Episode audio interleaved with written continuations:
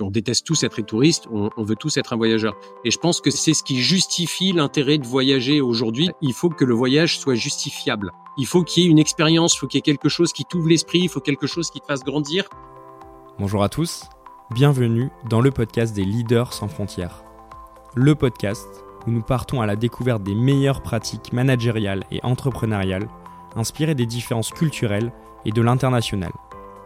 Je m'appelle Paul Tressens et vis au Vietnam depuis 2022. En créant ce podcast, mon ambition est de vous aider à élargir votre champ des possibles et appliquer des méthodes venues d'ailleurs dans votre quotidien. Si vous appréciez mon travail, n'oubliez pas d'enregistrer une note 5 étoiles sur votre plateforme d'écoute pour soutenir cette émission. Cela m'aide beaucoup. Allez, c'est parti pour un nouvel épisode des Leaders sans frontières. Je vous souhaite une bonne écoute. Bonjour Thomas, bienvenue dans le podcast des Leaders sans frontières. Merci d'avoir accepté mon invitation. Merci Paul, sympa de me recevoir. Pour commencer cet épisode, ce que je te propose, c'est que tu te présentes, tu nous dises qui tu es, dans le sens tes, tes origines en France et euh, ce que tu fais actuellement dans tes fonctions. Je m'appelle euh, Thomas Chabrière, j'ai 44 ans, je suis originaire d'Aix-en-Provence. Euh, je suis l'heureux papa de deux petites filles de 8 et 4 ans. Et mon truc à moi, c'est l'entrepreneuriat. J'ai monté sept entreprise euh, depuis mes études jusqu'à aujourd'hui et je partage actuellement mon temps entre Marrakech et Lyon. Super. Et est-ce que tu peux nous dire ce que tu fais actuellement en termes d'activité? On, aura le temps de développer ça euh, sur cet épisode. Oui, bien sûr. Aujourd'hui, j'ai une activité principale qui est Insiders Experience, qui est un groupe dans le tourisme créé il y a 15 ans. On est dans le 16e année euh, avec une, une activité principale à Marrakech et une activité qu'on lance dans le no-tourisme, euh, d'abord dans le Beaujolais. Ok. Tu me parles du Maroc, euh, de, de, la France, on y reviendra, c'est ton environnement actuel. Il y a une grande partie de, de, de ta vie euh, qui a commencé notamment en Chine. Est-ce que tu peux me raconter, pour commencer cette première grande partie sur l'expatriation et les différences culturelles, l'histoire de ton expatriation? Ok, alors je suis tombé dedans quand j'étais petit sans pour autant voyager. Euh, moi, je suis d'une famille qui, euh, à la base, était dans le, commerce de la soie à Lyon. Et puis, au milieu du 19e siècle, tu as une épidémie qui a tué euh, tous les vers à soie en Europe et ma famille s'est tournée vers la Chine. Et à travers les générations, on a réalisé qu'il n'y avait pas que des vers à soie en Chine. Donc, on a commencé à faire pas mal d'affaires avec la Chine. entre-temps, on s'était installé à Marseille. Et donc, moi, j'ai grandi dans une maison avec du mobilier chinois, donc pas, pas, pas les trucs bas de gamme qu'on peut avoir aujourd'hui, mais avec du mobilier chinois, de la porcelaine blanc-bleu, etc., dans une maison dans, à Aix-en-Provence. et donc, quand j'ai débarqué à, à, Pékin à 19 ans, j'avais une telle méconnaissance de la Chine que je pensais que c'était une déco provençale de partout, puisque c'était la déco de mon enfance qui était bien évidemment chinoise. Donc en fait, on a, on a moi j'ai grandi avec des histoires de mon père et de mes aïeux qui partaient en Chine. Euh, mon père, lui, quand il partait euh, faire des tournées en Asie, il partait euh, plusieurs mois. et puis il faisait la Chine, la Corée, le Japon, Singapour, Hong Kong, Taïwan. Donc c'était vraiment une, un autre voyage. C'était c'est là où le sens, le mot long courrier avait une toute autre saveur. Et, et donc il nous ramenait toujours des, des boîtes d'allumettes des hôtels. C'est marrant, c'est ma Madeleine de Proust, ça. Des, des, des boîtes d'allumettes hyper. Okay. Il y avait une grande boîte et à chaque fois, je passais du temps à fouiller là-dedans et à regarder des boîtes d'allumettes de l'hôtel, euh, le Hotel de Shanghai ou un autre hôtel à Canton, etc. Avec une envie de voyage. Et puis une famille qui nous a toujours tourné vers l'entrepreneuriat. On est quatre frères et sœurs, on est quatre entrepreneurs, chacun dans un domaine. Euh, une dans l'art, un dans l'événementiel, une autre dans euh, l'alimentaire et la décoration, et puis moi dans le tourisme. Et tous, à un moment ou un autre, à l'étranger. Ok. Et donc toi, quand tu arrives, tu as 19 ans, c'est ça 20 ans euh, quand, quand, tu arrives pour la première fois. Euh, là, tu commences justement à, à travailler euh, d'abord dans le web développement, c'est ça avec, Mais tu parles de tes frères et sœurs, c'est justement avec ta sœur? Ouais, ouais tu as fait tes devoirs. oui, c'est ça. en fait, j'ai donc du côté de mon père, j'ai des origines anglaises. Et dans le système anglais, après bac, tu prends une année sabbatique pour voyager, acquérir une première expérience professionnelle, faire la fête souvent un peu les trois en même temps. Et donc moi, la, la notion d'année sabbatique, euh, après quatre ans d'internat, m'a tellement plu que j'ai fait trois années sabbatiques, euh, dont deux en Chine. Euh, en fait, j'ai commencé un, un IUT, euh, s'appelle IUT GEA, après mon bac, qui était une mauvaise orientation. Et donc, je suis parti d'abord au Sri Lanka, où j'ai rejoint ma première sœur qui bossait pour UNICEF, où j'ai bossé une première expérience dans le textile, où j'ai pris mes premières leçons de business là-bas. et puis rentrer en France et reparti pour rejoindre mon autre sœur. Donc tu, tu l'auras compris, on a un grand sens de la famille. pour la rejoindre pour une aventure qu'elle montait qui s'appelait Just Transfer, qui était une bonne idée. On est en 2000. Euh, tout le monde a besoin d'un site internet, personne ne sait faire de site internet, et un ingénieur qui, euh, un ingénieur web à l'époque était rare et cher en France, et coûtait une fraction du prix en Chine. Et donc en fait, ma sœur faisait des allers-retours en France ou allait voir des grosses agences de pub qui avaient des euh, énormes comptes clients et qui leur demandaient un site internet et ils savaient pas trop comment faire et donc ils nous externalisaient la prod. Donc toujours avec des, des gros des grosses contraintes de confidentialité. Donc elle devait aller expliquer que je peux pas vous dire pour qui on a fait un site qui vend des billets de train, mais on l'a fait pour eux. Je peux pas vous dire pour quel site euh, qui euh, permet aux cadres de trouver un emploi qu'on a fait leur site, mais on l'a fait pour eux. Donc elle était très forte là-dedans. Et donc moi, je me suis retrouvé à m'improviser web développeur et designer. Et c'était c'était drôle. Moi, j'ai travaillé, j'ai eu euh, Photoshop 1, j'ai eu Flash, j'ai eu enfin des trucs de, de je vois maintenant comment les derniers sites, il a été fait en no code en trois jours. C'est incroyable. À l'époque, c'était euh, voilà, je me souviens, on avait fait nos premiers gifs animés sur des sites qui étaient immondes, mais on était tellement content d'avoir un truc qui bouge sur le site. Et quand toi justement, tu arrives en Chine euh, à, 19, 20 ans, euh, quels sont les, premiers éléments qui t'interpellent, toi qui avais justement entendu des histoires de tes parents et tes aïeuls comme tu l'expliquais auparavant, mmh. qu'est-ce qui dans ton arrivée en Chine te frappe par rapport aux différences culturelles Alors, c'est une vaste question. Hein. La Chine, c'est un, un, pays complexe, c'est euh, plus grand que l'Europe. Euh, c'est un, wagon de minorités ethniques et spécificités culturelles où que tu sois. C'est un pays qui est fascinant parce que déjà, tu n'arrives pas en Chine avec des grandes attentes. Tu vois, tu t'as pas une image d'Épinal forte. C'est pas les États-Unis, c'est pas euh, pas la Thaïlande pour des vacances. Tu vois, c'est c'est un gros truc, un gros machin un peu bizarre, on sait pas trop comment ça marche. Et donc, t'arrives pas avec des attentes énormes en général. Et c'est ça qui est sympa, c'est que du coup, bah, le pays a toute cette marge de manœuvre pour te surprendre. Et ça fait, ça fait partie de ces cultures où plus tu apprends, moins tu comprends. C'est fascinant. C'est, euh, tu vois, j'ai vécu euh, en discontinu 15 ans en Chine je comprends rien à la Chine. Euh, parce que plus tu, tu, tu, ouvres une porte de savoir, tu dis, ah, donc c'est ça. Et derrière, ça t'ouvre cinq autres portes de questions. Non, on alors, mais attends, si ça, c'est ça. Du coup, tout ce que je pensais avoir compris, en fait, je l'ai pas compris. C'est, c'est un pays où quand tu arrives, tu sais même plus compter sur tes doigts. Ça, c'est 6, ça, c'est 7, ça, c'est 8, ça, c'est 9, ça, c'est 10. Donc, si tu sais même plus compter sur tes doigts, tu sais plus rien du tout et c'est une leçon d'humilité fantastique. Et puis, j'ai découvert quelque chose que moi j'ai trouvé fabuleux dans l'expatriation, c'est que chaque nouvelle expatriation, c'est un nouveau départ. C'est que tu te réinventes. Tu recommences, tu as, un fresh start où tu recommences et tu dis, OK, voilà ma dernière expérience, voilà, j'ai peut-être pas été super bon là-dessus, professionnellement ou humainement ou socialement ou financièrement ou que sais-je. Et ben là, je peux recommencer à zéro. J'arrive avec mes bagages, personne me connaît. Euh, alors plus les années passent, plus euh, tu commences à avoir du réseau évidemment, mais tu recommences à zéro et personne n'a d'a priori sur toi et c'est top parce que tu, tu, tu, tu, tu vas beaucoup plus vite dans ton, dans ton évolution euh, humaine et professionnelle. Donc, euh, mmh. le, pour revenir au début de ta question, parce que je suis un peu parti dans tous les sens, moi c'était cliché, mais c'était le, fait que ça s'arrête jamais. La Chine, c'est le rêve américain sauce soja, quoi. Ça, c'est juste, c'était non-stop. Et euh, et puis le fait que tu aies les gens qui crachent partout, les quand moi je suis arrivé, il y avait encore des crachoirs, donc un peu comme dans les saloons, truc que tu vraiment pas envie de toucher. Euh, parce que bah voilà culturellement euh, c'est beaucoup plus hygiénique de, de, se moucher dans ses doigts et de cracher par terre que de mettre ça dans un mouchoir ce qui même si j'ai pas passé le cap est quand même assez vrai. Euh, donc voilà et puis après les, les, la curiosité des gens. On te dit toujours c'est imagine un peu une société où tout le monde s'en fiche du regard de l'autre. Ce serait génial. C'est vrai que c'est génial parce que tu es débarrassé de ce poids social mais en fait c'est un enfer. Parce que en Chine quand tu arrives en 99 moi, si je croisais un autre étranger dans la rue, je m'arrêtais pour lui faire un câlin ou un high five parce que il y en avait pas. Il y avait euh, des diplomates, il y avait des journalistes, il y avait des universitaires et puis il y avait quelques paumés comme moi qui avaient rien à faire là mais qui trouvaient ça génial. Donc il y avait une police pour étrangers, donc tu avais une impunité totale. Euh, J'avais même acheté mon premier sidecar, donc tu vois ces motos. Euh, on en reparlera après, euh, des motos avec une Bien sur le côté, voilà, qui, qui Tout à fait. Padrouille. Je l'avais acheté à un ancien militaire pour 300 euros. Euh, il avait pas de papier, pas de plaque, et j'avais un copain de l'ambassade de Philippines. Il y, a, il y a, prescription maintenant, je peux en parler, qui partait euh, de Chine et qui du coup m'a filé ses plaques diplomatiques. Donc j'avais des plaques diplomatiques philippines, moi blond à 1m90, les Philippins sont pas franchement blancs à 1m90, euh, à me balader à 19 ans, 20 euh, ans euh, dans Pékin sur une moto avec une dolle d'enfer, c'était C'était complètement pas bien, mais qu'est-ce que c'était drôle. c'était génial. La liberté. Ah, une liberté avec un L majuscule. C'était top. Ok. C'est vraiment cette première phase d'expatriation, enfin ta première expatriation, parce qu'il y en a eu plusieurs. Euh, donc là, tu vas passer euh, deux ans dans cette entreprise euh, avec ta sœur en web développement. Après, tu rentres mm. en France pour reprendre tes études.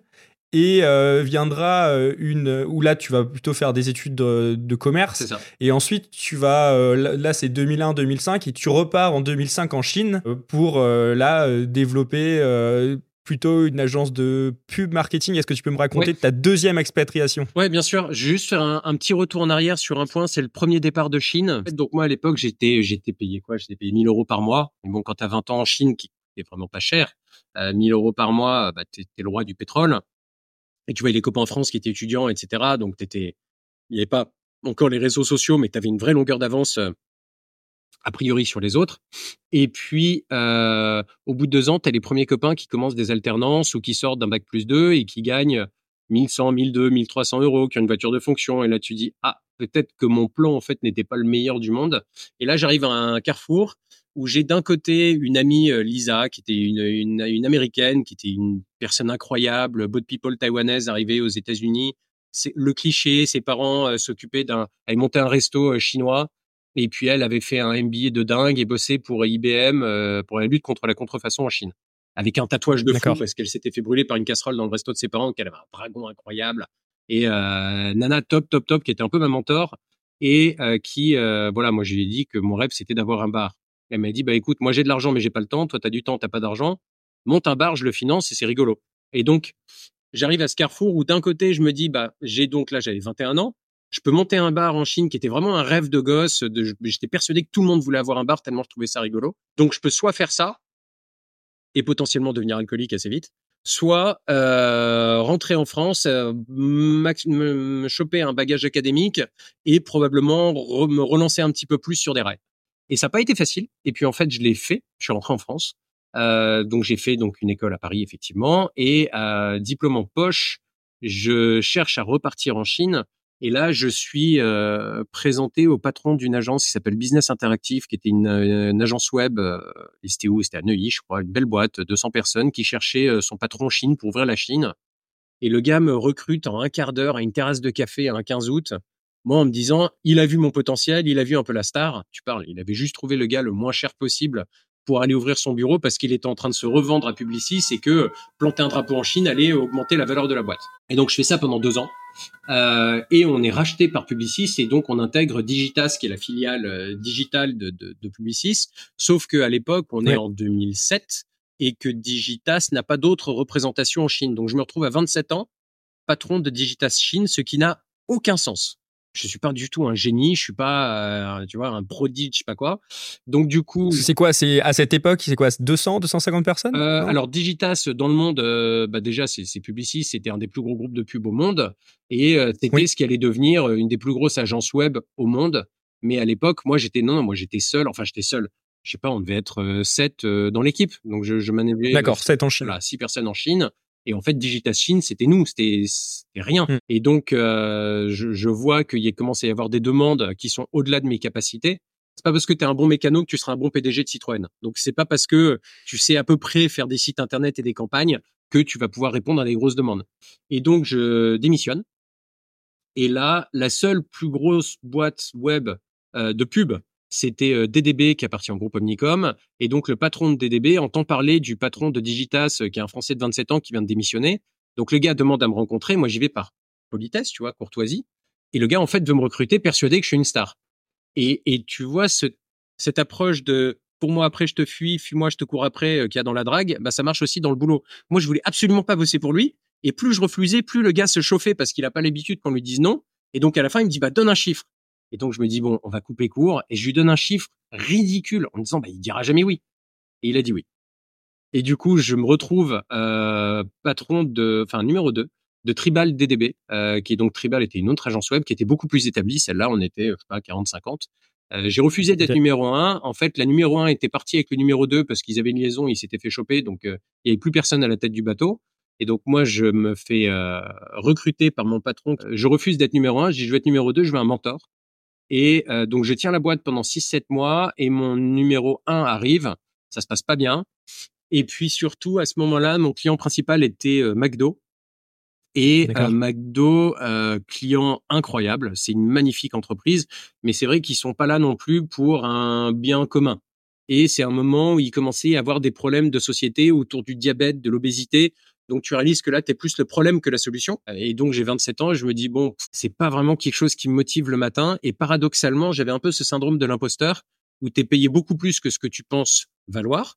Donc tout le monde se dit c'est un super problème, mais en fait c'est assez destructeur quand tu quand tu es c'est destructeur d'être payé en dessous de ce que tu penses valoir, mais c'est la même chose au-dessus aussi, même si ça fait plus plaisir, c'est concrètement euh, compliqué à gérer. Et donc, euh, donc je redémissionne. Et là, je fais un peu le tour de moi-même en me disant bon, bah, qu'est-ce que je fais? J'ai 27 ans, j'ai un peu d'économie. Euh, est-ce que je monte une agence de pub? Bof. J'aime bien la pub, mais c'était pas une passion. C'est quelque chose que je trouve vraiment intéressant, mais c'est pas quelque chose qui me garde réveillé la nuit.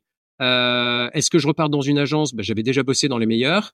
Bon, euh, bah, du coup, oublie le CV, oublie ta carrière, oublie le regard des autres, ce qui en fait a été le plus dur. Qu'est-ce que tu aimes vraiment faire? Bah, en fait, moi, j'aimais euh, de manière tout à fait euh, puérile euh, conduire mon sidecar. Euh, j'aimais rencontrer du monde et j'aimais explorer Shanghai et la Chine en général. Donc, bah, 1 plus 1 égale 2. Hein, je me dis, bah, je vais faire des tours. donc, je m'associe en fait à Gaël, qui est un copain de Pékin, qui avait commencé à faire ça dans le nord de la Chine, à Pékin, à la petite semaine. Et donc, moi, je suis à Shanghai et je monte Shanghai à l'époque, ça s'appelait Sideways. Et puis, en fait, ça marche tout de suite parce que je rencontre un Français génial qui s'appelle euh, Hugues Martin, qui était un passionné de l'histoire de Shanghai. Et à nous deux, on avait le fond et la forme. Moi, j'avais la moto, le côté fun, euh, c'est rigolo. Allez, on va, on va rajouter une bouteille de champagne, etc. Et de connaître toutes les petites allées euh, de Shanghai. Et lui avait ce savoir encyclopédique de l'histoire de Shanghai. Et donc, à nous deux, on a monté un truc qui était vraiment du, en fait, je sais pas si tu as déjà fait des visites guidées. Euh, souvent, tu as des gens qui ont un savoir euh, assez considérable, mais qui vont avoir un peu du mal à le rendre fun. C'est un peu le cours magistral qu'on a eu en école ou en fac ou je sais pas. Nous, on voulait pas être Arte, on voulait être Discovery Channel. Et donc, on s'est dit, OK, on va faire des trucs, ça va être du educative fun. On veut passer des messages, on veut apprendre des choses aux gens, mais on veut surtout qu'ils s'éclatent et qu'ils passent un super moment. Et donc, on a commencé avec euh, une moto sans trop savoir ce qu'on faisait. Euh, bah, 15 ans plus tard et pas mal de motos, je sais toujours pas très bien ce que je fais, mais ça marche. Euh, et en fait, on a eu beaucoup de chance parce que on a monté ça en 2008, donc il y avait les JO à Pékin. Euh, 2010. Oui, c'est ce que j'allais dire. C'est vraiment le moment où euh, Pékin explose avec euh, du nouveau. Ils rasent des quartiers, ils font du neuf pour les JO, et il y a encore ce Pékin traditionnel qui continue de vivre à, travers ces, ces nouveaux quartiers. C'est ça. Et Shanghai était la même puisqu'on a l'Expo universelle qui arrive en 2010 toute la Terre est en train de regarder la Chine, c'est un peu le péril jaune, là, ils vont nous bouffer. Euh, toutes les entreprises sont en train de voir comment rentrer en Chine, comment euh, pas louper le wagon euh, et pas louper le coche, excuse-moi. Et donc, en fait, en 10 mois, on a une capacité de 60 motos. Donc, le truc part super fort, super vite. Euh, ça veut pas dire que j'étais propriétaire de 60 motos. il y avait à Shanghai une grande communauté, soit de Chinois, beaucoup d'anciens militaires qui avaient leur sidecar, soit d'expats comme moi qui se disaient ouais c'est rigolo, je vais m'en acheter un. Euh, parce qu'en fait, un sidecar à l'époque, si t'achetais une super bécane, ça te coûtait 1500 euros. Donc c'était pas la mort non plus. Mmh. Euh, et puis tu pouvais assez facilement en trouver à moins de 1000 balles et puis les bricoler, etc. La main d'œuvre coûte rien, les pièces coûtent rien. Donc c'était euh, un peu le, le, le, jeu, le jouet du week-end des expats ou pour sortir le soir et c'était super sympa. Donc très rapidement on construit le, le PRC, le People's Riders Club.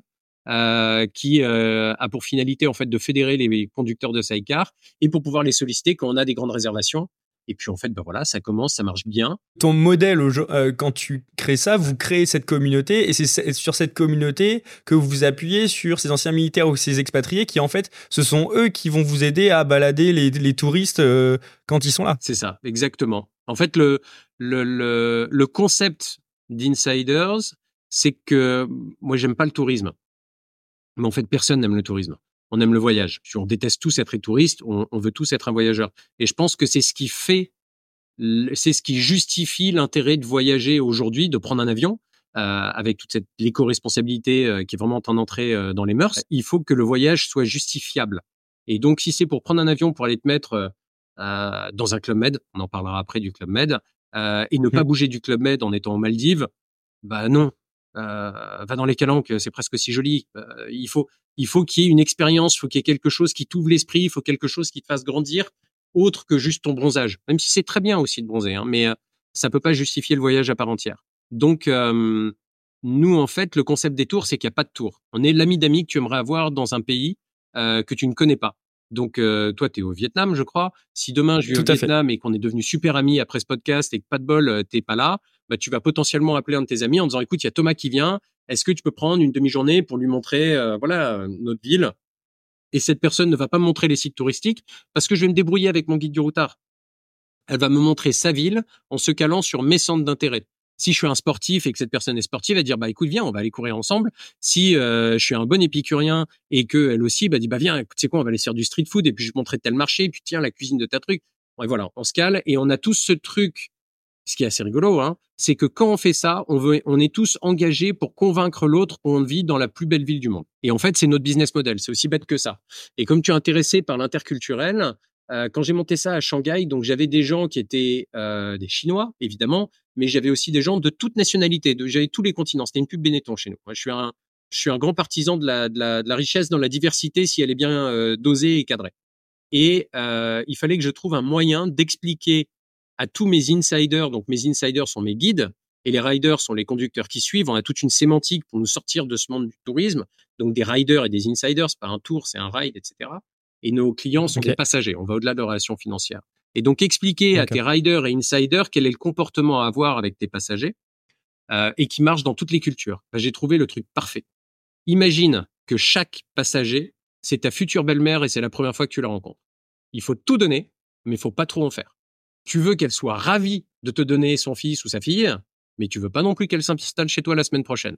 Donc t'es pas un mètre devant, t'es pas un mètre derrière, t'es côte à côte. Ton téléphone il est sur silencieux. T'es pas avec des gants blancs en faire des tonnes parce que tu veux être euh, toi-même mais tu es 100% sur cette personne. Et tu sais qu'il y a des gros enjeux parce que si elle, elle t'aime pas sur la première rencontre, ça va être compliqué derrière. Et ça, c'est chaque euh, départ de ride avec chaque passager. Je dis, les gars, c'est votre vie de couple qui va se jouer sur ce ride-là, il faut pas déconner. Et si tu fais ça, derrière, tu vas au-delà des attentes de tes passagers. Et si tu vas au-delà des attentes de tes passagers, tu peux vendre à un prix premium et ça se passera très bien. Et c'est exactement ce qu'on fait. Ok, ouais, très belle image. C'est vraiment, tu arrives à recentrer sur la famille, l'expérience client et du coup d'en faire quelque chose de, de, naturel en fait. Exactement. Super. Et donc là, vous commencez, vous créez Insider Experience, ça se développe et tu repars alors là, cette fois-ci, tu repars en, sidecar, euh, c'est en, 2011 2011, ouais. Tu te lances un challenge. Est-ce que tu peux m'expliquer ce que cette aventure? Alors euh, pour, expliquer le, la genèse du challenge, c'est qu'en fait on a donc on monte Insiders en 2008, euh, en 2010 on explose et en fait on sort complètement du rouge. Ça marche. Il y a, y a, de l'argent qui rentre. Euh, j'ai une super équipe. Je suis entouré de gens qui sont meilleurs que moi. J'ai les agences euh, nous connaissent. Le business tombe tout seul. Et en fait, j'ai un coup de blues.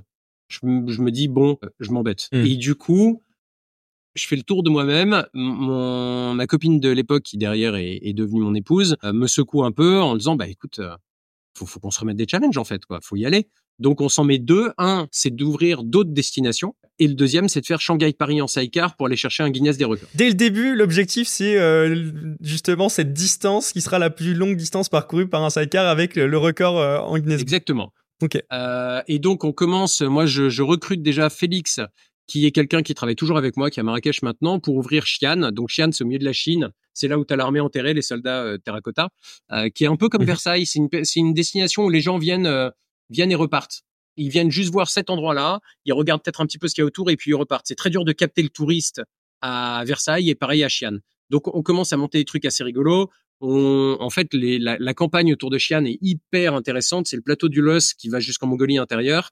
T'as encore, alors je connais pas les chiffres aujourd'hui, mais à l'époque il y avait encore 27 millions de personnes, donc la moitié de la France, qui habitaient dans des habitations troglodytes sur le plateau du Los. Okay. Et donc, euh, nous, on trouvait pas de solution hôtelière pour nos parcours qu'on faisait qui duraient deux jours le, moins pire hôtel qu'on ait trouvé était un hôtel où, dans la chambre, au bout du lit, littéralement, il y avait un chiotte turc.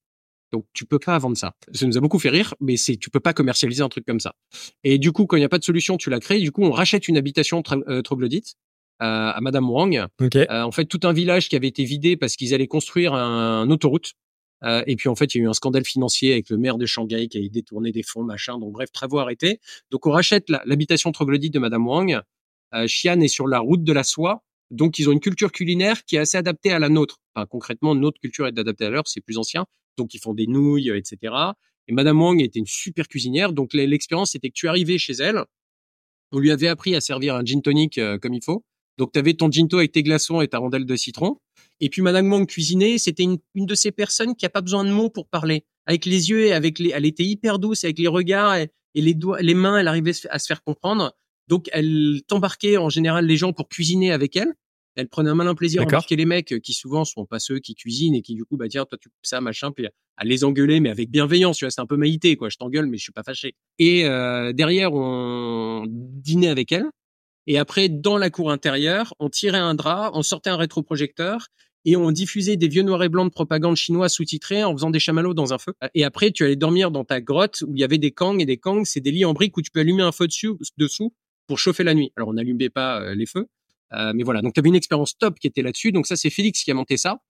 Et euh, pendant ce temps-là, bah, nous, on part donc à trois motos faire Shanghai-Paris. donc, on passe à Xi'an où je fais un, un pseudo kick-off avec Félix en lui disant en gros, écoute, je reviens dans trois mois fais ce que tu peux.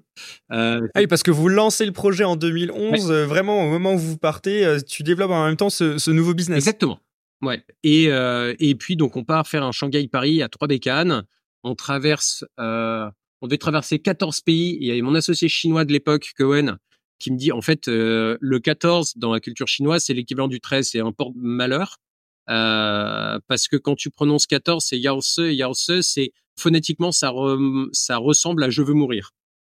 Donc il faut pas tu regarderas si tu vas en Chine continentale, souvent tu as des dans les immeubles, là t'as pas le 13e et t'as pas le 14e étage dans l'ascenseur parce que c'est bad luck. Et euh, ou dans les hôtels, il n'y a pas de chambre 14, etc. Euh, et donc, du coup, Cohen me dit, non, faut qu'on fasse 15 pays. Du coup, on passe par euh, Monaco. Et sinon, l'aventure est juste dingue. On traverse la Chine, euh, juste un mois pour traverser la Chine. Euh, le voyage en tout dure quatre mois. Euh, le Kazakhstan fou, on arrive au bord de la mer d'Aral. Tu sais, c'est cette mer qui a disparu quasiment à cause de la culture du coton au Kazakhstan et en Ouzbékistan. Euh, mmh et là, entre entre deux dromadaires et euh, trois épaves de bateaux euh, qui sont au milieu du désert, je demande la main de ma copine qui a bien été obligée d'accepter parce que j'avais le seul moyen de locomotion pour sortir du désert, donc qui est obligé de dire oui. Et puis l'aventure continue. on a rencontré un Borat, c'était sur notre checklist. Donc on a un Kazakh qui nous a reçu, Borat, qui nous a accueillis très gentiment. Et ces gens étaient d'une générosité folle. C'est complètement cliché de dire ça, mais le Kazakhstan est le pays le plus pauvre qu'on ait croisé, qu'on ait fait. Et c'est là où les gens étaient les plus généreux. C'est aussi un pays musulman, un des cinq piliers de l'islam, c'est l'accueil du voyageur. Et là, on était vraiment des voyageurs. On avait sur l'avant de la bassine de la moto une carte qui montrait tout le parcours qu'on faisait. Donc les gens étaient euh, étaient tout contents. Et donc voilà. Donc euh, si euh, si un jour vous tu pars ou tes auditeurs partent dans des pays comme ça, pensez à partir avec des petits cadeaux à faire, pas forcément de valeur, pas, forcément cher, mais des petits trucs. Ça peut être prenez, je sais pas moi, 200 stylos bic et euh, juste donner un stylo, bah, euh, c'est un geste de, de, de, reconnaissance et les gens sont contents. Et euh, Borat, en l'occurrence, nous avait reçus pour déjeuner. Et nous avait nourris comme des rois et ne mangeait pas avec sa femme en disant ah, on vient de manger. Et on a réalisé après coup qu'en fait bah non on a mangé leur repas. Donc euh, une magnifique leçon d'humanisme et d'humilité. Et puis voilà on continue donc ce voyage on traverse après le, le, Kazakhstan, on fait quoi? On fait l'Azerbaïdjan, la Géorgie, la Turquie, la Grèce, l'Albanie, Monténégro, voilà, et on remonte. Et, euh, et on arrive à Paris et on n'a pas eu le Guinness des records parce que on n'a jamais réussi à extraire le data du GPS. Donc, euh, amis de chez Garmin, je ne vous remercie pas, mais il faudra la refaire. Euh, et l'idée, ce sera de faire un jour la Panamérica, donc euh, Alaska, terre de feu. Mais là, avec deux enfants à la maison, ce sera pas tout de suite, tout de suite. Ah, c'est sacrée aventure, du coup, entre, entre Shanghai et, et, Paris. Mmh. Et là, on, tu termines ces, ces quatre mois et tu reviens directement euh, en, en, Chine pour justement continuer à, à développer euh, tes, tes, activités, comme tu l'expliquais. Exactement. Alors, je reviens en Chine et je réalise.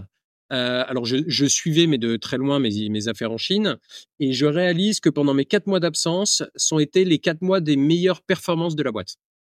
Alors, passer la Pour Insider Experience ou pour euh, justement les, les, hébergements en habitation troglodyte euh, Non, pour Insiders, en fait, on n'avait pas fait de différence de toute manière, mais c'était surtout pour euh, Insiders. D'accord. Et donc, ça a été une première leçon, c'est qu'en fait, mon business, c'est pas moi. Parce que quand tu montes ta boîte, tu mets, tu mets un peu tout sur la table. C'est ton bébé, euh, t'es à fond, t'es, voilà, tu, tu, tu saoules tout le monde parce que tu vois partout des passagers potentiels. Donc les gens à la fin envisagent de changer de trottoir quand ils croisent. Donc déjà, tu te détends un petit peu là-dessus.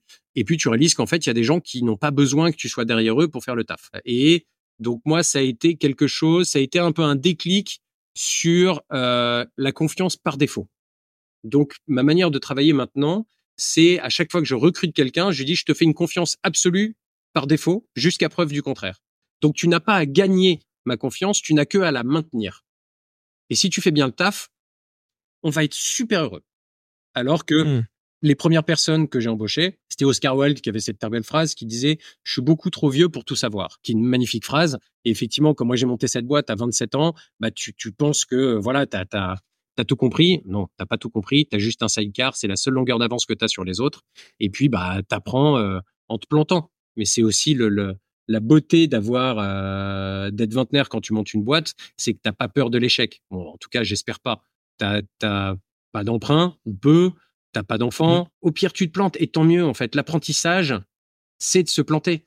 Qu'est-ce que tu as eu justement comme échec et des apprentissages que tu as sortis de cette première période, cette première phase? Je me plante 5000 fois par jour, en fait. Et c'est non-stop.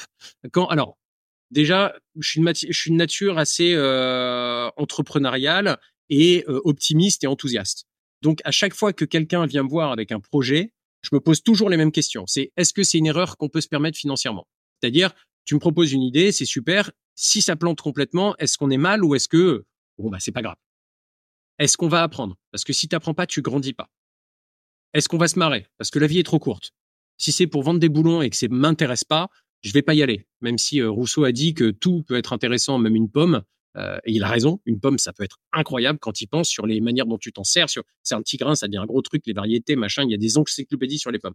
Donc il avait tout à fait raison, Rousseau. Il y a des gars qui doivent être passionnés de boulon. Si sais pas ma passion, donc il faut que, il faut que j'apprenne, il faut que je m'amuse, il faut que ce soit une erreur que je puisse me permettre financièrement. Et le dernier critère, c'est est-ce qu'on peut peut-être gagner de l'argent? Et si c'est oui sur les quatre, on y va. J'ai pas peur de l'échec parce que c'est ce qui me fait apprendre. Donc je, te le fais un peu en condensé parce qu'on parle déjà depuis pas mal de temps. Euh, L'habitation troglodyte à Xi'an, euh, on a monté une marque qui s'appelait China Stay. Et China Stay, il y avait ça. Il y avait une ferme qu'on a euh, achetée, retapée euh, au Tibet, euh, enfin dans l'Himalaya, au Tibet géographique, pas politique, donc tu es toujours en Chine, mais dans le nord de la Chine, entre Lijiang et Shangri-La, pour être précis pour ceux qui connaissent. Euh, on a monté un bar à vin là-bas qui s'appelait le Shin qui était le meilleur bar à vin français de l'Himalaya, qui était aussi le plus mauvais parce que c'était le seul. Euh, on a monté une boîte de tours en vélo qui s'appelle euh, Culture Shock. J'ai monté euh, Castida, qui est une boîte de RP. Euh, J'avais monté une boîte d'événementiel avant. Et c'est en fait, si je regarde, et j'ai monté Insiders sur cinq destinations en Chine. Okay. Si je reprends toutes ces expériences, si j'avais fait les choses beaucoup plus de manière beaucoup plus structurée, je pense que déjà j'en aurais monté aucune. Le business model d'Insiders, il est complètement débile. C'est, c'est, imagine que tu as un restaurant il faut qu'à chaque table de deux clients, il y ait un serveur qui est là tout le temps. Pour chaque sidecar où je prends deux passagers, j'ai un conducteur. Et en plus, tu as tout le back-office. Tu as les mecs en cuisine, tu as la caisse, tu as le barman, tu as machin, etc. Donc, le seul moyen que ça marche, c'est de faire du volume. Je me souviens d'une conversation avec Hugues, euh, mon premier associé à Shanghai, en lui disant, t'imagines peut-être qu'un jour, on aura une réservation par jour. Et lui, dire, laisse tomber, resserre-nous un gin tonic, arrête de délirer. On y croyait, on, était juste dans une insouciance totale parce que tu montes ta boîte, parce que personne t'a dit que c'était compliqué. Et donc, euh, ton chiffre d'affaires, c'est ton bénéfice parce que tu as zéro coût, euh, parce que tu fais ça aussi à la petite semaine, euh, et parce qu'au début, tu gagnes super bien ta vie, parce que bah, tu, le, deal qu'on avait avec Hugues au tout début, qui est quelque chose qui serait inenvisageable aujourd'hui, mais c'était dire chacun, chaque personne qui fait une sortie en sidecar, 100% du chiffre d'affaires est pour lui. Et si tu fais une sortie à plusieurs sidecars, la première moto, c'est 100% pour toi, et les motos qui suivent, c'est 50% pour toi, 50% pour la boîte. Bah, ça va super vite, en fait. Donc, euh, assez rapidement, tu gagnes très bien ta vie. Tu dis c'est génial. Et puis, au bout d'un moment, tu réalises que, bah, en fait, t'as plus de vie parce que tu dois répondre aux réservations, tu dois faire les suivis pour que les gars commencent à poster sur un site qui vient de se lancer, qui s'appelle TripAdvisor, que euh, bah tu, tu, tu dois aussi euh, former un peu les mecs qui roulent avec toi, puis faire la mécanique. Donc tu as besoin de prendre un premier gars. J'ai embauché un premier stagiaire, Joe, euh, avec on est resté super copains. Euh, j'étais témoin à son mariage qui me rappelle régulièrement que je lui ai fait passer un entretien à la terrasse d'un flunch ou d'un quick avec Paris avec un café à un euro et, Je lui ai bien vendu du rêve sur le côté premium d'Insiders, mais qui a été un mec fabuleux et qui fait partie des gens qui, grâce auxquels la boîte a décollé. donc, donc tout, tout cette, ce, tout ça c'est fait parce que en fait j'ai pas peur de l'échec mais j'aime l'échec. C'est le seul moyen d'apprendre.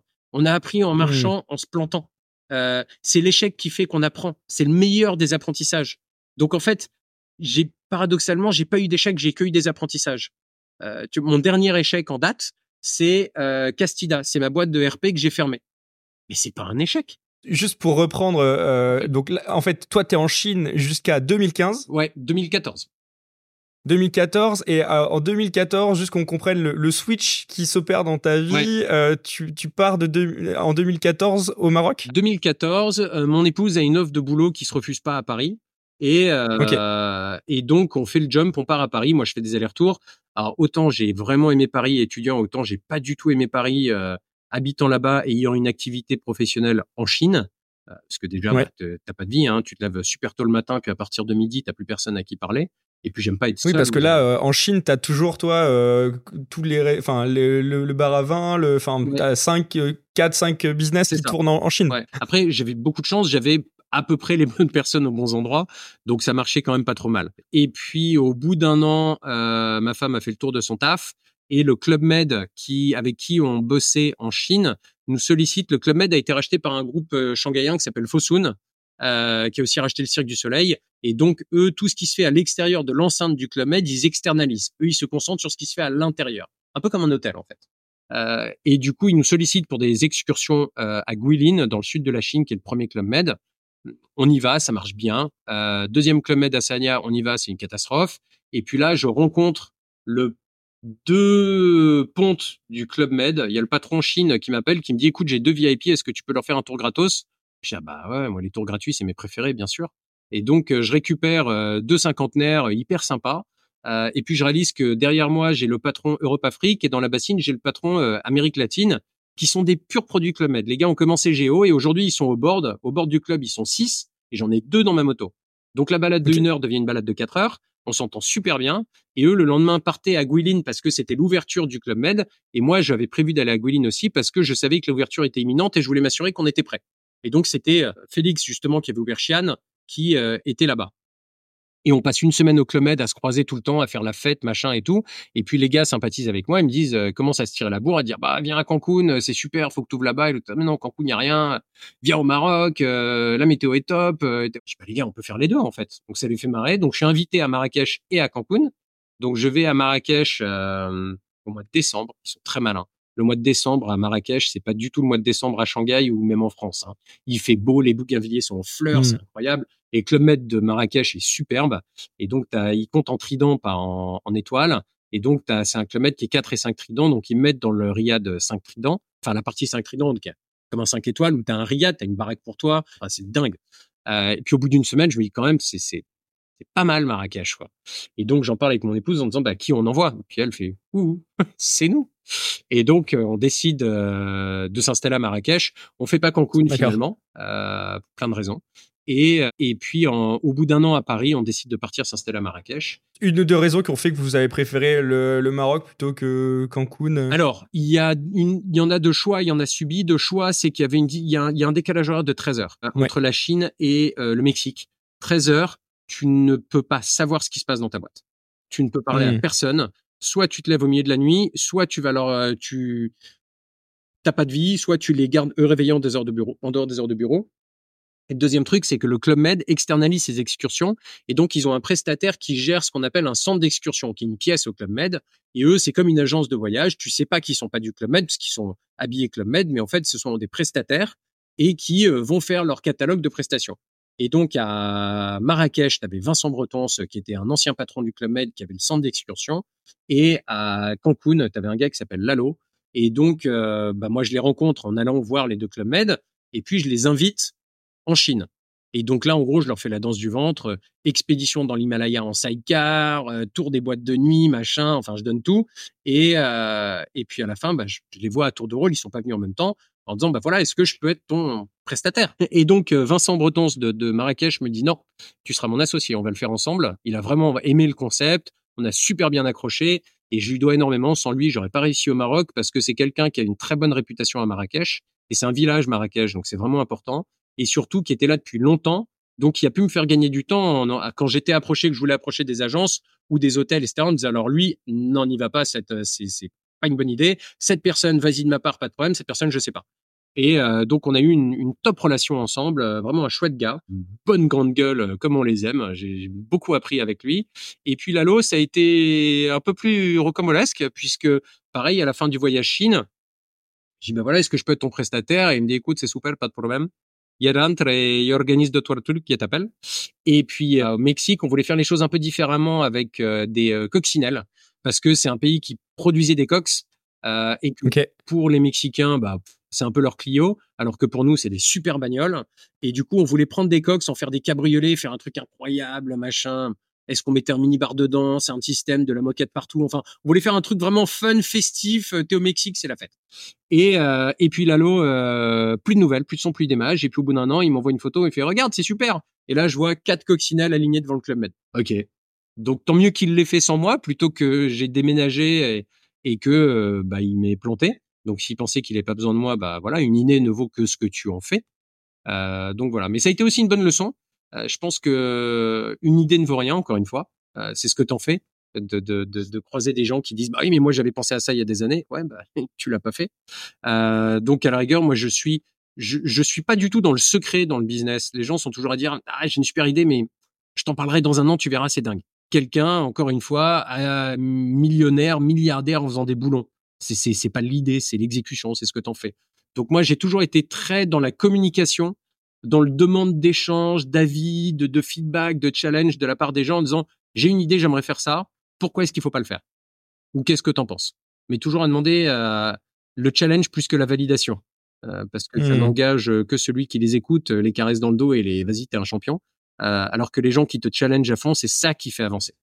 Euh, donc voilà, donc bon, c'est pas grave, on n'a pas fait Cancun, ça devait pas se faire. L'aventure au, Maroc euh, débute. Là, euh, on est en 2000. Euh, je suis un peu perdu. 2015. Ouais. Et donc là, vous lancez Insider Experience au Maroc. Et comment la, société évolue sur les années? Parce qu'aujourd'hui, tu t'es présenté tout à l'heure en disant que c'était Maroc et, et France évolue. Et tu as parlé aussi de Castida. Ouais.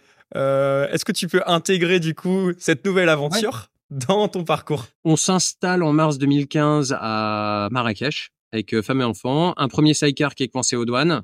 Euh... Et moi, je me prends un choc culturel. J'arrive avec un peu trop d'assurance en me disant si tu arrives à bosser en Chine, tu peux bosser n'importe où. Ce qui est un peu le cliché, tu vois, des gens qui ont conduit dans des pays exotiques te disent voilà, si tu arrives à conduire en Inde, machin, tu peux conduire n'importe où. En fait, hmm. non. Chaque pays a ses spécificités. Et le Maroc, je me suis auto-piégé parce que j'ai pensé qu'on parlait la même langue. Alors, on utilise les mêmes mots, mais on met pas la même signification derrière les mots. Je vais donner un, un, exemple tout à fait cliché. La personne qui dit je serai là à 14h Inch'Allah, le Inch'Allah veut dire si Dieu veut. Et donc, euh, c'est pas moi, c'est Dieu qui va dire si je dois être là à 14h ou pas. Donc, en fait, la ponctualité ne sera pas du tout la même. Et c'est un peu le cliché. Hein. Euh, mon école de commerce, on était euh, plein de nationalités différentes quand tu as rendez-vous pour un groupe de travail à 9 heures et que tu as des gens qui viennent de 10 pays différents, il n'y en a pas deux qui vont arriver à la même heure. Chacun a sa perception de la ponctualité, de ce que veut dire l'heure. Donc, euh, je me suis pris les pieds dans le tapis sur justement le fait qu'on utilise les mêmes mots mais qu'on met pas les mêmes significations derrière. Ça, ça m'a joué des tours. Euh, alors qu'en Chine, tu vois, vu, vu qu'on parlait pas du tout la même langue, j'étais j'étais beaucoup plus alerte sur le fait que on, avait vraiment intention, intérêt à faire très attention à bien se comprendre. Donc, euh, bon, ça, je l'ai appris à mes dépens, mais voilà. Euh, donc, euh, on lance le Maroc avec le Club Med, une moto, deux motos, trois motos, voilà. ça grandit pas mal. on se prend des, des grosses pots de banane de l'administration parce que c'était moi qui avais mal compris. le Maroc est régi par les libertés d'entreprendre, c'est comme la France. Donc, c'est-à-dire que tant que c'est pas interdit, tu as le droit de le faire. C'est comme ça que des boîtes comme euh, Uber euh, se sont créées. Il n'y a pas de loi sur les VTC. La loi VTC a été créée parce que les VTC se sont inventés. Euh, et donc, moi, j'arrive en 2014 en repérage et je fais faire le tour des administrations qui me parlent toutes de la liberté d'entreprendre, qui me disent, écoutez, on a vérifié, il n'y a pas de loi sur le sidecar, marba, qui veut dire bienvenue. on a besoin de gens comme vous, c'est super, allez-y. Top Donc tu montes avec une moto, deux motos, trois motos, quatre motos, cinq motos, puis un jour tu te fais arrêter par un policier qui dit où est votre agrément? On n'a pas d'agrément. Ah, donc vous êtes transporteur clandestin euh, Non, on n'est pas transporteur. On, fait des excursions en cas.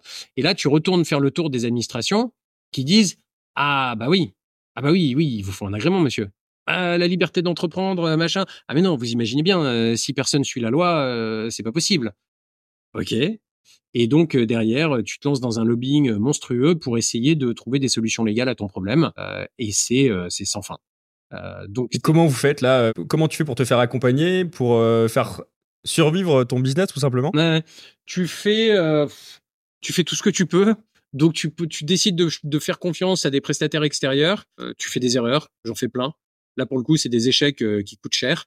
Euh, de te faire conseiller par un avocat euh, qui te dit que bon bah puisque l'administration répond pas, on va les attaquer en justice et qui en fait toi tu l'écoutes, mais lui c'est juste qu'il veut te mettre des heures en plus et c'est pas du tout du tout du tout une bonne idée de traîner en justice une administration quand t'es pas du pays. Déjà quand t'es du pays ça coûte une fortune, mais en plus quand t'es pas du pays, tu vas en vexer quelques-uns qui vont mal le prendre et à juste titre. C'était très bête de ma part de faire ça. Et ça, c'est juste un mmh. avocat qui a voulu euh, mettre des heures en plus. Et c'est quelque chose qu'aujourd'hui, je paye encore. Enfin, je paye encore. Ça n'a pas été oublié. Donc, à chaque fois, je rencontre un fonctionnaire, j'y vais très profil bas, euh, avec humilité. Et c'est, euh, ça a été la, leçon tirée de ça, c'est qu'en fait, quand t'es pas dans ton pays, il faut pas que tu cherches à être dans ton bon droit. C'est pas ton pays. T'es pas d'ici. Tu, t'es, t'es, toléré dans ce pays. Donc, moi, aujourd'hui, ma posture, euh, au Maroc, c'est de me dire je suis reconnaissant qu'on me laisse travailler, je suis reconnaissant que le Maroc veuille bien de moi et je suis reconnaissant que le Maroc me permette d'essayer de modestement apporter un peu plus de valeur à l'offre touristique en place. Et euh, je suis pas chez moi. Et euh, je serai jamais chez moi. Je suis pas marocain. Euh, mmh, et c'est un pays qui est fabuleux où il y a énormément de choses à faire. Euh, mais je fais très attention d'être dans cette posture de profil bas parce que autant en Chine, j'avais pas senti cette notion de racisme. Euh, déjà parce que culturellement en Chine, c'est quelque chose qui s'exprime pas. C'est très profil bas. Donc tu, quand tu vois des, des, des onces de une expression d'une forme de racisme, c'est très subtil. Jamais j'ai eu un Chinois qui m'a dit rentre chez toi, tu vois? Au Maroc, on a un passé qui est plus compliqué. C'était un protectorat qui, d'une certaine perspective, est juste un autre mot pour une colonie. C'est beaucoup plus complexe. Et j'ai vu, moi, du racisme des deux côtés. Hein. la bêtise n'a pas de passeport. Et ça a été pour moi une, belle leçon de vie. C'est marrant, c'est accessoirement, c'est une Suisse qui m'a ouvert les yeux en parlant de les Français, en disant ah mais les Français. Et c'est un truc qui m'a tout de suite braqué en me disant comment ça les Français? Et, et c'était un truc sur je sais pas, on est râleur, bref un truc euh, assez évident. Euh, et je me suis dit bah c'est rigolo en fait quand tu sors une phrase euh, qui commence par les quelque chose, les Français, les euh, les femmes, euh, les euh, Arabes, les je sais pas quoi. Rarement la suite va être intelligente et élevée et tendre une personne meilleure. Donc mmh. moi ça a été une leçon très belle, très forte sur justement le, la découverte de l'autre. Et c'est ce qui a fait un peu, c'est ce qui a fait évoluer très fortement le, la mission et la vision d'Insiders. Je suis persuadé que la méconnaissance de l'autre amène la peur de l'autre. Et la peur du voisin, c'est la source de beaucoup de choses qui vont mal sur cette planète. Et donc, nous, un ride à la fois, très modestement, très humblement, on rend le monde un petit peu moins merdique. Et si à la fin d'un ride, j'ai un passager qui me dit c'était quoi ce bouquin, cet article, ce documentaire, ce, film, que sais-je, c'est gagné. T'as ouvert une porte de curiosité sur une culture autre. Et bah, c'est en fait, il faut, c'est un peu ce paradoxe, tu vois. Moi, j'avais une remise en question pendant le Covid sur le fait d'être un professionnel du tourisme. Quand il y a eu cette prise de conscience sur euh, le l'ultra voyage, un truc qui m'a marqué, c'était euh, les canaux à Venise euh, dont l'eau était devenue transparente.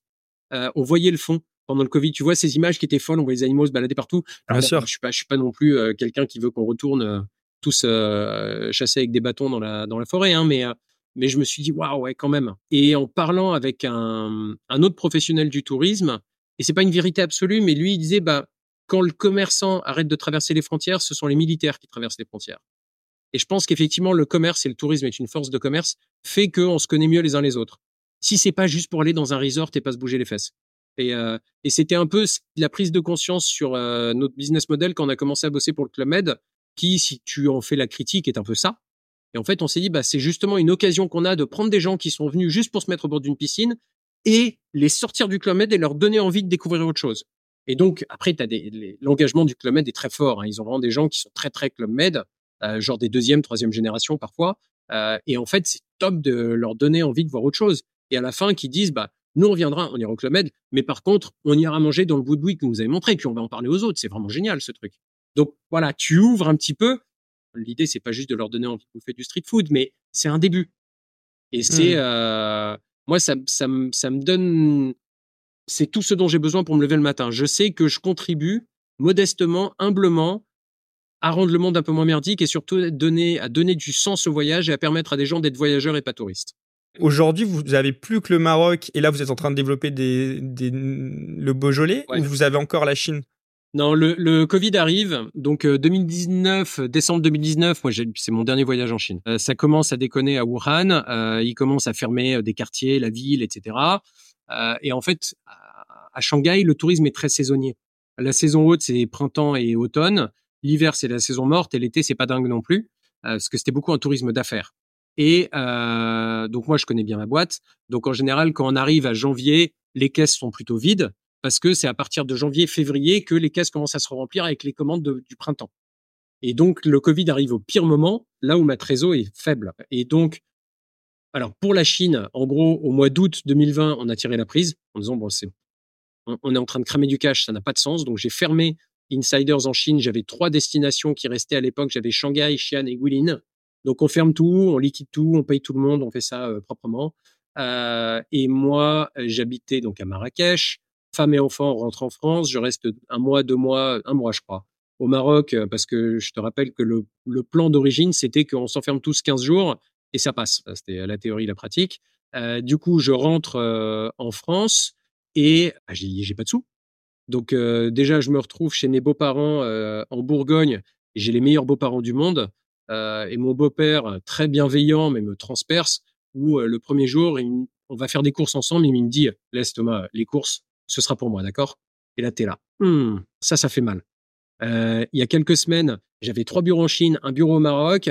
J'avais pas loin de, euh, j'ai plus le chiffre en tête, mais je pense une cinquantaine de personnes qui bossent pour moi. Je faisais un peu plus que mon million de chiffre d'affaires. Et là, j'ai mon beau-père qui paye les courses. Aïe. Donc du coup, je me dis, il y a pas moyen. Euh, il faut que je relance quelque chose tout de suite, puisqu'en plus, mon épouse bossait avec moi, donc on avait euh, plus de revenus. On avait, il y a zéro aide au Maroc. C'était pas la France. Hein, c'était euh, donc pas d'aide et l'obligation de se retourner, pas de chômage, tu vois, il y a pas de sous, pas de sous. Et du coup, en fait, je fais un peu le tour de moi-même.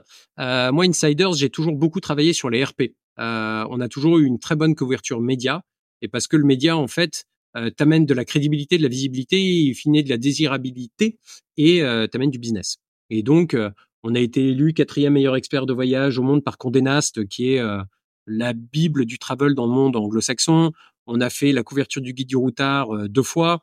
Euh, donc je suis la seule boîte à faire la couverture du guide du routard, euh, mis à part le, la Provence, le rédac chef de la Provence, t'es copains avec Philippe Logan qui est le, le patron du routard et sur le routard Marseille, tu vois des vieux qui jouent à la pétanque et au fond un mec en espadrille qui a la Provence ouverte, il est placé son produit.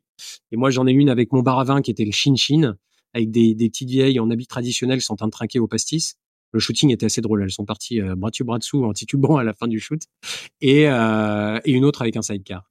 Et donc euh, donc tout ça c'était c'est de la couverture média et je suis plutôt bon là-dedans.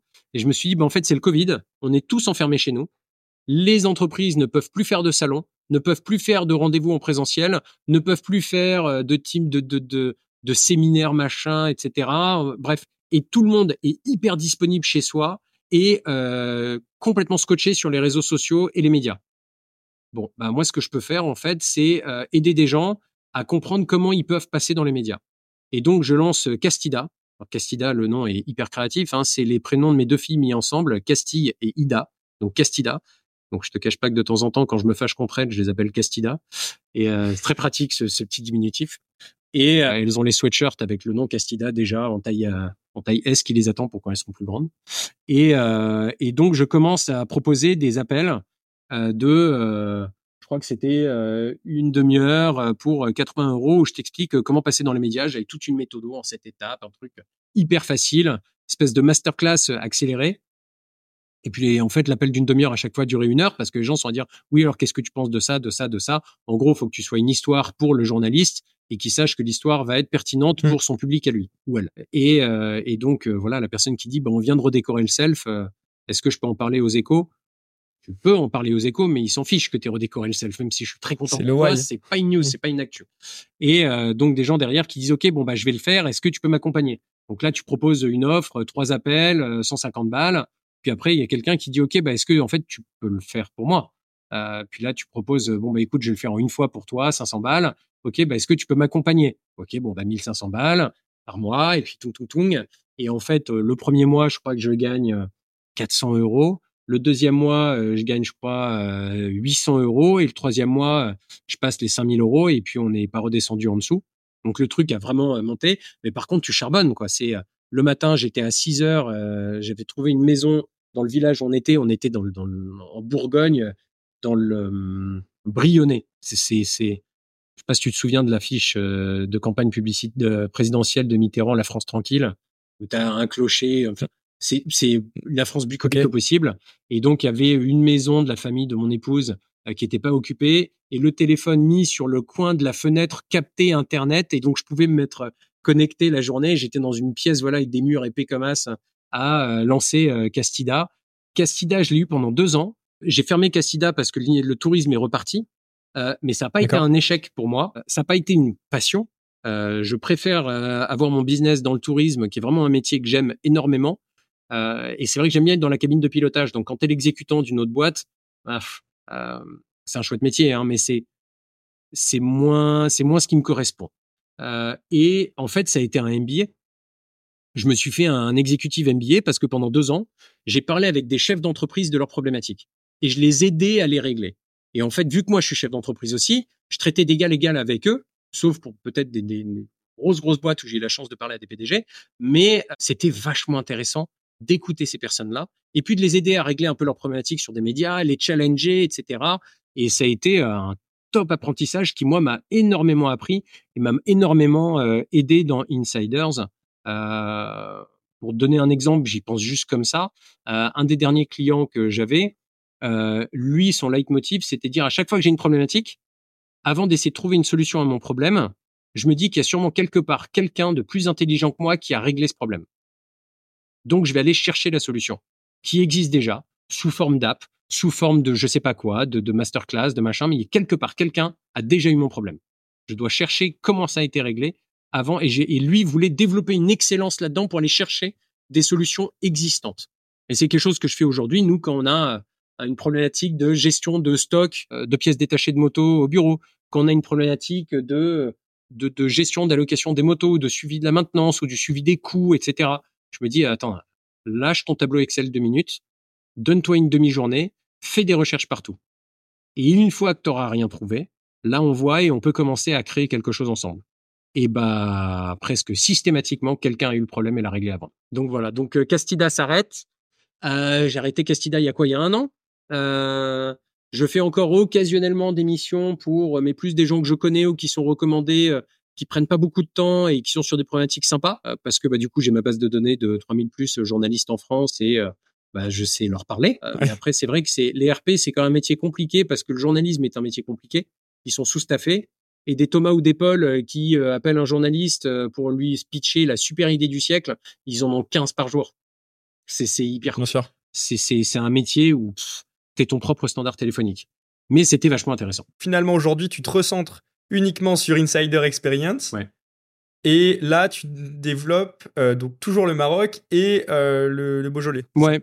En fait, moi, j'aime pas avoir tous mes œufs dans le même panier. Donc, c'était pour ça que tu vois, de, une des raisons pour lesquelles j'ai développé d'autres destinations en Chine, c'était de pas avoir que Shanghai, parce que j'ai un métier, euh, c'est un métier à risque. Euh, mon métier, je peux pas me demander si un jour il y aura un accident, je, peux, je dois me demander quand est-ce qu'il y aura un accident. Donc tu dois toujours anticiper, euh, anticiper tes risques, prévoir toutes ces choses-là pour hein, les, les, les quelques minutes où la personne va courir en rond avec les bras au-dessus de la tête en panique parce qu'il y a un accident peuvent être peuvent déterminer peuvent sauver une vie Donc c'est hyper hyper important d'avoir. C'est pour ça qu'on forme les gens au premier secours. On a une procédure d'urgence, etc., etc. Et je sais que le jour où on en aura besoin, ce sera le plus mauvais moment possible. Personne sera joignable. Euh, le gars aura oublié son. Enfin bref. Mais voilà, on fait le mieux qu'on peut. Euh, donc moi, pour étaler mon risque, j'ai besoin de m'étendre géographiquement. Euh, Aujourd'hui, euh, je suis à Lyon. Euh, mes enfants sont scolarisés à Lyon. et donc, post-Covid, j'étais bah, à gérer Marrakech à distance et à être à Marrakech une semaine par mois. Mais en fait, gérer Marrakech à distance n'est pas du tout un plein temps. Donc moi, il y a un truc qui m'intéresse depuis longtemps, c'est le no-tourisme. j'ai eu un bar à vin dans l'Himalaya. Euh, ça fait pas du tout de moi un onologue, hein, j'y connais absolument rien. Euh, mais j'aime bien, bien le vin. Euh, je trouve que c'est quelque chose de passionnant où il y a tellement de choses à apprendre, tellement de subtilités, et puis c'est compliqué à vulgariser. Tu pars vite, tu vois, dans des appellations, machin, le terroir, le truc, c'est du gamay, c'est du. Et, et, et puis c'est vrai que à titre très euh, personnel, moi, quand je goûte un vin qui est bon, j'ai pas envie de le recracher. Donc, euh, je voulais un truc un peu plus bien bon vivant, terroir, etc. Euh, et donc, cette envie de faire de, de l'onotourisme, euh, elle est venue quand j'étais en Californie. Je suis allé à Napa Valley, à Sonoma, et j'ai fait un tour autour du vin. Euh, et c'était marqué euh, private tour, truc assez premium. Et en fait, tu es dans un minibus avec Bob qui a son micro comme ça, euh, t'es 16, la clim est branchée sur 12 degrés, et le mec, t'as l'impression qu'il est, il est steward sur EasyJet, quoi.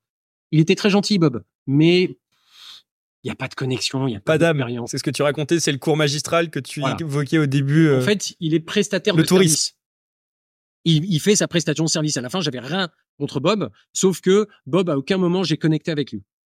Et nous, chez Insider, c'est primordial de connecter. Si tu vas regarder Marrakech Insider sur TripAdvisor aujourd'hui, on est euh, cinquième sur euh, plus de 3000 choses à faire à Marrakech. On a euh, plus de 800 commentaires.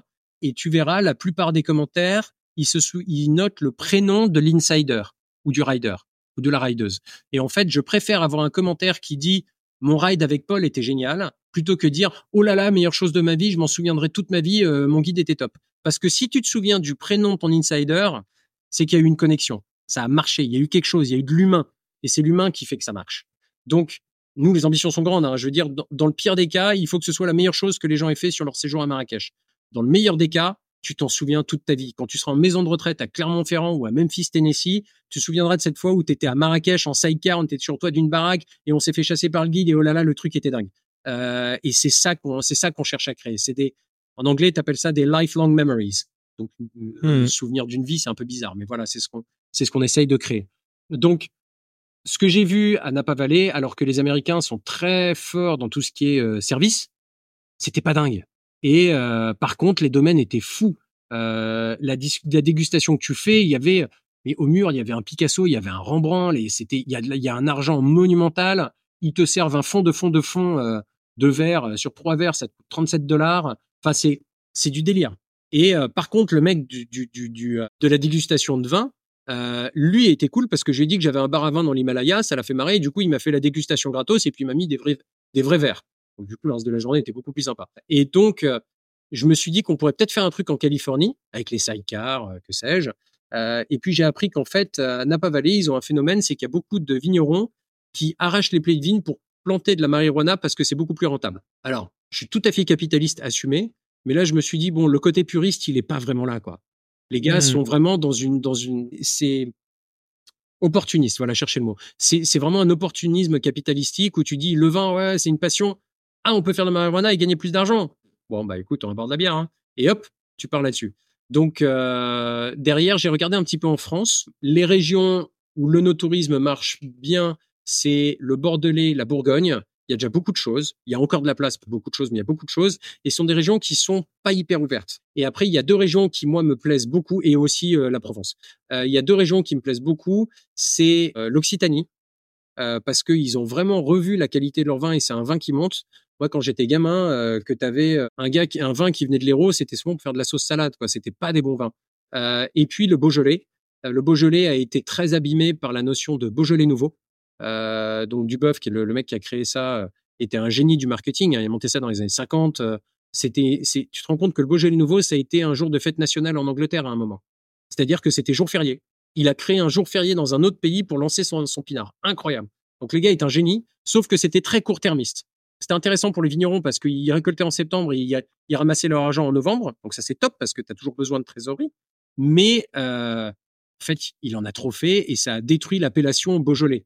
Donc en fait, quand tu es en Bourgogne, tu achètes une bouteille chère parce que c'est un très bon vin, mais aussi parce que tu achètes le nom Bourgogne. C'est un peu comme le champagne et le, pétillant. Il y a sûrement des pétillants qui sont presque aussi bons que le champagne. J'y connais rien là-dedans, donc je m'avance un peu, mais t'achètes le mot champagne. Et Beaujolais, c'est l'inverse. Il y a des Beaujolais qui sont super bons, mais parce qu'il y a le nom Beaujolais dessus, bah, c'est compliqué. Et donc, en fait, quand tu es dans le nord du Beaujolais, qui est une région qu'on fait découvrir, où tu as tous les crus, tu as les Juliénas, les Saint-Amour, les Moulins à Vent, euh, les Fleury, etc., euh, tu touches le sud de la Bourgogne, qui est le Mâconnais, qui font que des, vins blancs. Euh, et en fait, c'est assez intéressant ce que côté Bourgogne, en dessous de 27 euros la quille, il y a personne. Ils ont des belles bagnoles, des maisons pierre apparentes et c'est des vignerons. Et t'es en Beaujolais, les gars, ils sont sur un utilitaire qui tient avec des fils de fer. Ils ont une baraque en parpaing. Et euh, bah c'est alors, je vais pas dire c'est des viticulteurs parce qu'il y, y, a une spécificité. Euh, ils peuvent être aussi vignerons, mais ils sont beaucoup plus dans un monde paysan. Et au-dessus de 15 euh, balles la bouteille, euh, ils vont rougir parce que le nom Beaujolais a été massacré, alors que le nom Bourgogne est euh, sublimé. Et le Bourgogne est excellent, et c'est pas le même vin, et ils sont très forts. Objectivement, ils sont super forts. Mais le Beaujolais, n'a pas à rougir. Ils ont un vin qui est du gamay, donc c'est un truc qui est un peu plus facile à cultiver, mais ils font des super vins, les gars. Et c'est un vin qui est en train de monter. T'as aujourd'hui, euh, t'as des, euh, des Morgons Côte du Pic qui sortent à 60 balles la bouteille. un Beaujolais à 60 euros la bouteille, en, prix retail, hein, pas dans un hôtel avec un Michelin, tu vois. Donc, c'est hyper intéressant. Il y a une nouvelle génération qui arrive. T'as beaucoup de trentenaires qui tentent les nouveaux vins. Euh, qui font euh, de la biodynamique, qui font du vin naturel, mmh. qui font des trucs où je comprends pas toujours, mais euh, qui sont hyper intéressants. Et c'est une région qui est complètement sous-valorisée. Et les vignerons sont cool. En fait, c'est des gars, mmh. ils sont pas en rupture de stock avant même d'avoir fait leur récolte, contrairement à la Bourgogne. La Bourgogne, tu dis oui, on veut faire des, des visites chez vous, ils sont là, mais j'ai rien, rien à te faire déguster. Tout est vendu. Donc forcément, les gars, ils vont pas t'ouvrir leur baraque, ils ont pas besoin de toi. Le Beaujolais, les gars, ils sont en train de monter, ils savent qu'il faut faire la promotion de la destination. Donc c'est un énorme challenge qu'on a pris, c'est qu'en fait, on veut contribuer à faire connaître la destination Beaujolais auprès d'une clientèle internationale et nationale et sortir de cette image du Beaujolais nouveau. Ça, en gros, il faut juste leur faire goûter, hein, parce qu'il y a des vins de dingue, mais il faut réussir à les faire venir. Donc en France, il y a un truc qui s'appelle les impôts, qui font que euh, avoir deux passagers sur une moto conduite par un employé, ça marche pas. Tu, tu gagnes pas ta vie.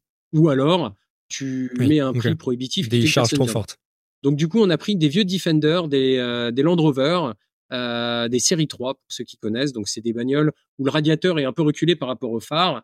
On a pris un long et un court euh, qui sont avec des soft tops, donc c'est-à-dire que on a un hard top, un toit en dur l'hiver et l'été on met une bâche, donc tu peux rouler complètement cabriolet, enlever les fenêtres, baisser le capot. Enfin voilà, il y a ce truc un peu grisant, super sympa. Et on a développé ça autour des thématiques du terroir.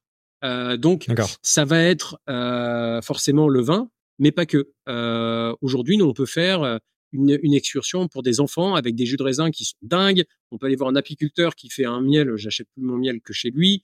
Euh, celui qui veut, euh, il y a des gens qui font des truffes. Il y a le seul, la seule entreprise d'Europe qui fait des cigares à la main, enroulés à la main et pas à la machine.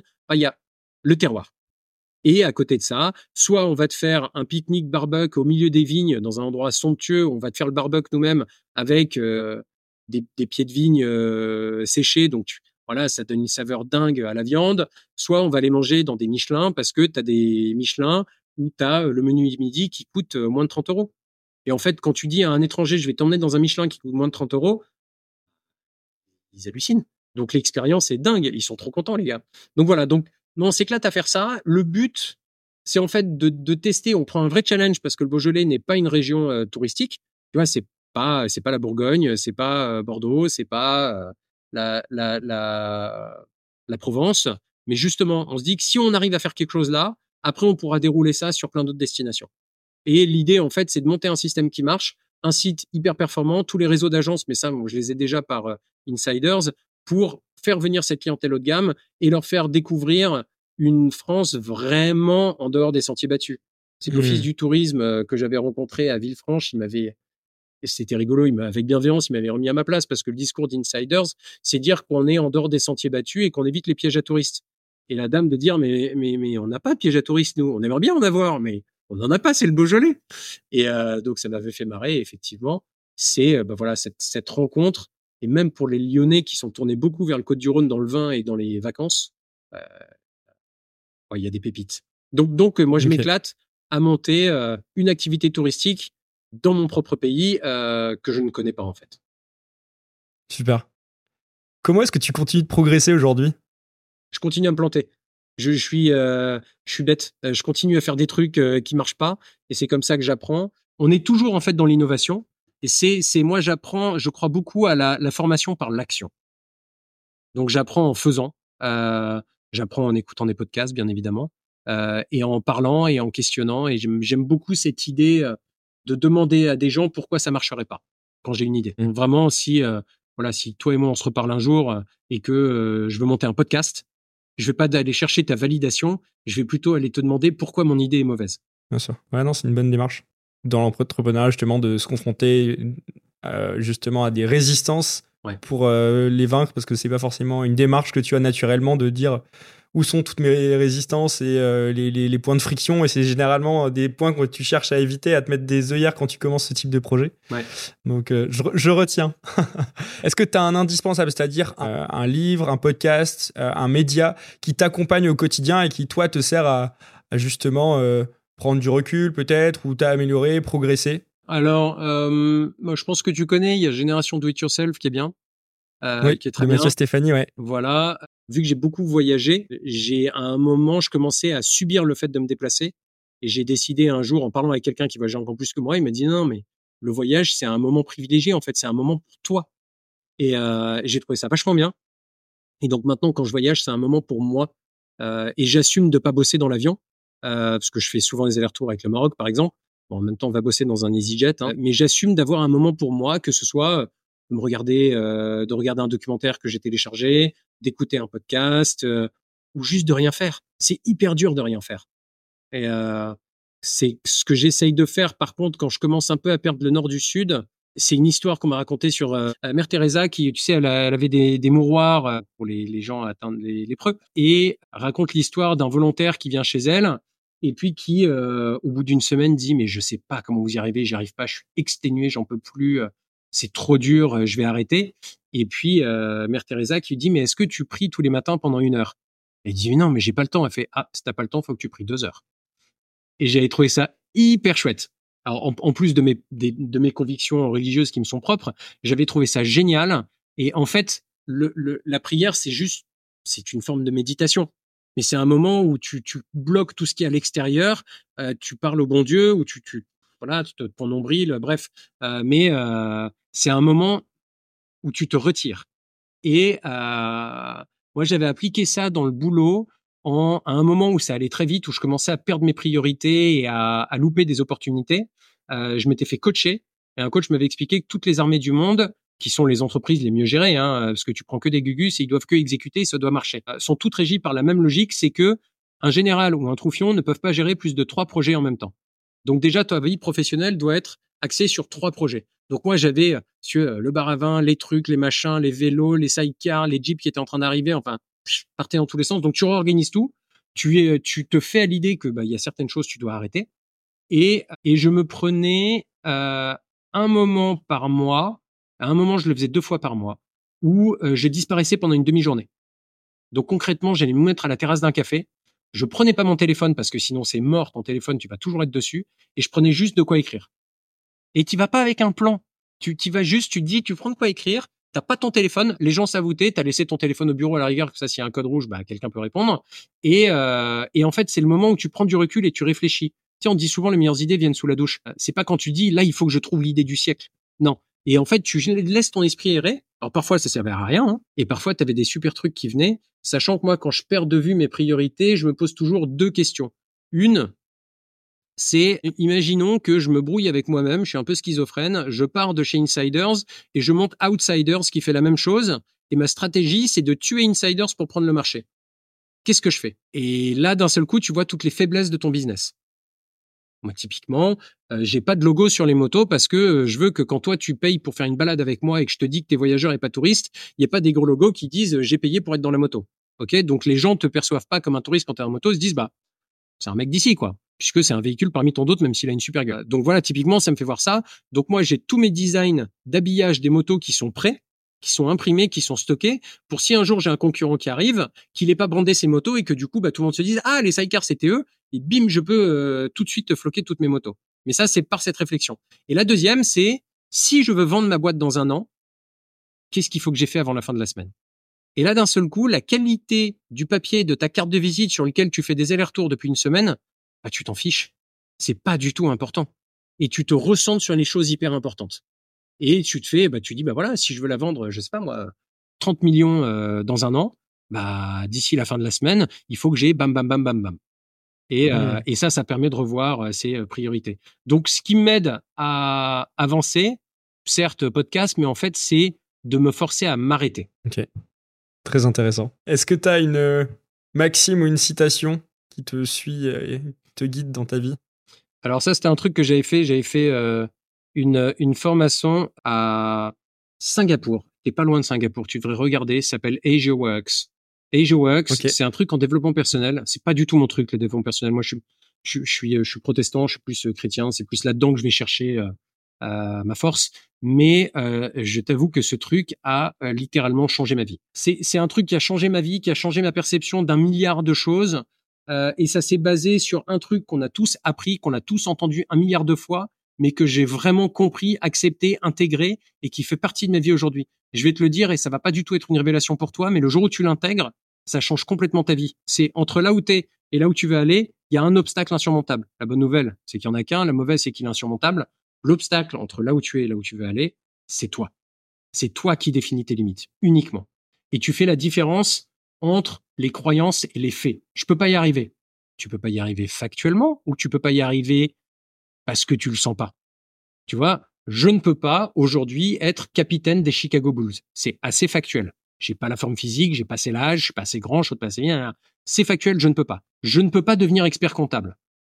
Les faits, c'est que je déteste la comptabilité. Mais les faits, c'est que je peux tout à fait devenir expert comptable. Ça va être très chiant, mais je peux le faire. Et donc, en fait, si tu prends cette perspective-là, d'un seul coup, tu ne peux plus te planquer derrière des, des idées.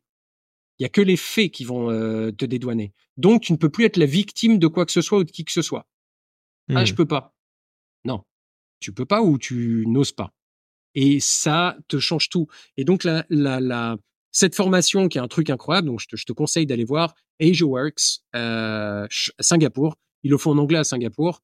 Euh, et c'est, euh, je crois qu'il y, a, plusieurs formations. Il y a Basic Advanced Leadership. Moi, j'avais fait les deux premiers parce que leadership, tu montes ton programme, euh, ton projet professionnel. Euh, je crois qu'à chaque fois, tu payes dans les 700 dollars, mais c'est les meilleurs 700 dollars que j'ai dépensés de ma vie. C'est, game changer. Et euh, il te donne une maxime à la fin. c'est OWTF GFIA, qui veut dire Oh what the fuck, go for it anyway. Donc en gros, vas-y. Et ça, ça me plaît énormément parce que souvent quand j'hésite à lancer quelque chose, c'est parce que je me dis ah, j'ai un peu peur. Donc la seule chose aujourd'hui qui fait que je ne lance pas un projet, c'est ma bande passante. C'est que j'ai pas le temps et je sais que je ne veux pas mettre suffisamment de ressources pour ça parce que sinon ce sera au dépend de quelque chose d'autre. Je dis plus que j'ai pas le temps. J'ai le temps. On a tous 24 heures. Mais je ne pourrais pas prendre le temps pour cette nouvelle idée sans que ça se fasse au détriment de quelque chose d'autre. Donc ça, c'est le, c'est le seul truc qui me fait, moi, renoncer à des projets. Et c'est souvent difficile parce que j'aime bien monter des projets. Mais euh, voilà, le Oh what the fuck, go for it anyway, c'est super. Je veux dire, au pire, ça marche. Ça ouais, t'auras appris, t'auras appris, tu grandis. Moi, je, je, je t'invite à faire des podcasts avec des gens qui ont planté leur business ils vont te, raconter des trucs beaucoup plus intéressants que celui qui vient de rentrer euh, au CAC 40 ou faire euh, sa série euh, D et qui va te vendre, va te faire la messe, tu vois, en disant, je je mmh. comprends pas, ça marche tout seul, c'est génial.